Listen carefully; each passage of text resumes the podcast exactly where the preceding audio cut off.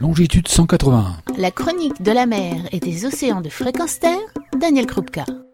Bonjour, c'est au Mexique que j'ai rencontré Pascal Cobé. Pascal Cobé, c'est un photographe sous-marin qui a notamment collaboré au film de Jacques Perrin Océan, quelqu'un qui fait le tour du monde sous l'eau avec des photos magnifiques qu'il nous rapporte de tous ses voyages. J'en ai profité pour lui demander son témoignage sur la situation des océans. Bonjour Pascal. Bonjour Daniel. Tu as passé énormément de temps sous l'eau avec un appareil photo, tu as rencontré plein d'animaux dans le monde. On en est où? Oh là, écoute, pour être très franc, je suis pas d'un optimisme à tout craint, malheureusement. Globalement, on voit des populations, je pense notamment aux gros animaux euh, déclinés. Euh, bah, par exemple, les requins, ça décline, euh, on les pêche. alors, les estimations varient entre, je sais pas, certains citent le chiffre de 30 millions d'individus, d'autres 50 millions, voire plus, etc. Globalement, je trouve que la situation n'est pas bonne. Maintenant, ce qui laisse de l'espoir, c'est que quand on fait une réserve, dès, qu'il y a une réserve, euh, on sent la vie repartir. Mais il y a des populations de migrateurs, par exemple. Je pense notamment aux requins marteaux du Pacifique. Il y a ce qu'on appelle le triangle magique entre Wolf Darwin au Galapagos, Malpelo, Cocos. C'est ces requins migrent. Donc si on fait une réserve à Wolf Darwin, une réserve à Malpelo, une réserve à Cocos, qui est le cas d'ailleurs, ça ne suffit pas. Il faut des couloirs, des corridors pour qu'ils puissent migrer. Et ça, c'est une coopération interétatique. Il faut, il faut se mettre d'accord pour pas qu'ils soient pêchés euh, dans leur migration. Ça, c'est une chose. La deuxième chose, c'est que bon, bah, il y a toujours ce conflit euh, qui, n'en finira jamais entre les, amoureux de la nature, quels qu'ils soient, et les pêcheurs dans notre domaine. Il faut associer les pêcheurs à la préservation de la nature, sinon ce sera conflictuel. Et on n'y arrivera jamais, on, pourra jamais lutter contre le braconnage. Euh, il y aura des, bra des braconniers, euh, il y aura des pêches illégales de nuit, etc. Même dans des réserves, j'en ai vu. Il faut associer les pêcheurs pour faire en sorte que qu'on préserve un peu les, les, populations. Et je crois que c'est un peu ce qui s'est passé.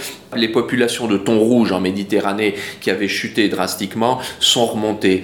Donc donc c'est possible. C'est juste une impression. Mais j'ai vu par exemple dans des, la réserve marine, dans le, sanctuaire à, à, La Réunion, où tu vois euh, il y a une, un foisonnement de vie, etc. Et euh, quelques dizaines de mètres plus loin, ça diminue drastiquement. Donc oui, ça marche. Et j'ai vu, dès qu'on a protégé, c'est revenu. C'est revenu. Aussi bien les petits poissons de récif, etc.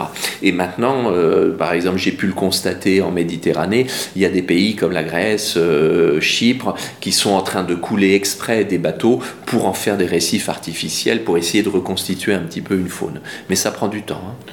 Est-ce que tu penses que le récif artificiel, justement, qui sont aussi euh, controversés euh, selon la façon dont on les fait, est-ce que c'est une solution en complément des aires marines? Oui, c'est controversé, mais euh, plutôt que de ne rien faire, et il vaut mieux essayer ça, oui. Ça, je, je le pense vraiment. Est-ce que tu as d'autres espèces particulières, autres que le requin, qui t'ont émerveillé? Mais tout m'émerveille, moi. Je peux, je peux encore euh, passer une heure à regarder un poisson clown ventiler ses œufs. À me, je, je, suis fasciné à la façon dont il va me foncer dans le masque, dans le détendeur, pour protéger euh, ses œufs. Et je me dis, bon, le poisson clown, il fait 10 cm, moi je fais ma taille. Je, je m'imagine, moi, face à un intrus qui aurait proportionnellement la taille que moi j'ai par rapport au poisson clown, mais je partirai en courant. Et lui, il vient. Donc tout m'émerveille je peux m'émerveiller devant un poisson crapaud et, l'observer euh, pendant des, minutes et des minutes, agiter son leurre. Euh.